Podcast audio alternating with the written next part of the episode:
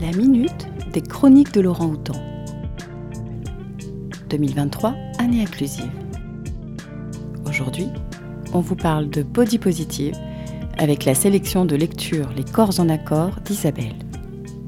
Pilosité, hormones, organes sexuels, pour en finir avec les préjugés, vous trouverez tout dans Nos corps révélés de Marie Carrel aux éditions Mango en 2022 et toujours pour tordre le cou aux idées reçues et fausses, poursuivons la lecture par la vérité sur l'obésité, comprendre et soigner cette nouvelle épidémie de la journaliste Elia Hakimi-Prévost aux éditions Robert Laffont 2022.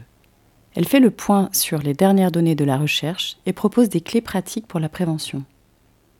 Poursuivons à la recherche du plaisir avec Kama Sutra pour tous, toutes guide illustré pour une sexualité épanouie et inclusive, par la Renarde Bouclé aux éditions First en 2022.